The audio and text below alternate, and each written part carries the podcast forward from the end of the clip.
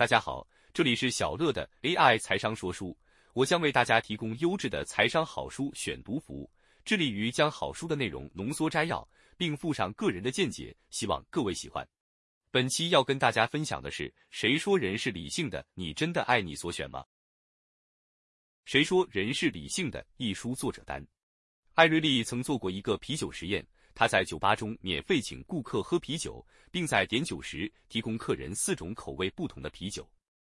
而在送上客人所点的啤酒时，艾瑞利附上一份用酿酒厂信纸印制的简短问卷，并在问卷上询问客人对于自己所选啤酒的喜爱程度，以及他们是否后悔选了这口味的酒。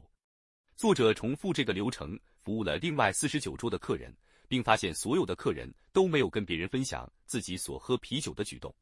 接着，作者又改用新的流程服务另外五十桌的客人。这一回，艾瑞丽先叙述啤酒的特色，然后把一小张标有四种啤酒名称的酒单交给受试者，请他们将想要喝的啤酒写下来，而不是公开说出来。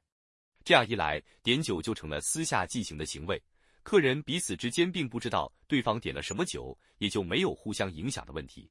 但艾瑞丽发现。当人们轮流说出自己所点的啤酒时，其选择和私下点酒不同。轮流点酒的时候，每一桌选择的啤酒类型比较多，也就是选择的多样化。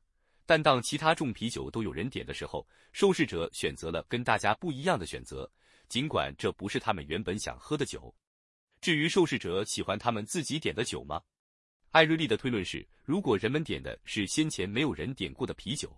也就是说，他们的选择只是为了表达自己是有主见的人，那么他们很可能会点到自己不想喝或不喜欢的啤酒。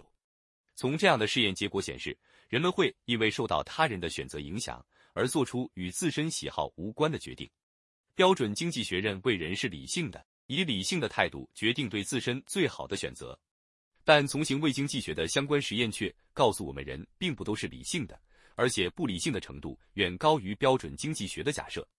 虽然人类并不完美，经常受到各种内外在因素，如环境、地位、短视、尽力而犯下不理性的决策错误，但艾瑞利认为，假如我们在做决定时老是犯同样的错误，那么我们何不找出新的策略、工具和方法，来帮助自己做出更好的决定，增进个人福祉？比如，一个老是在追高杀低的投资人。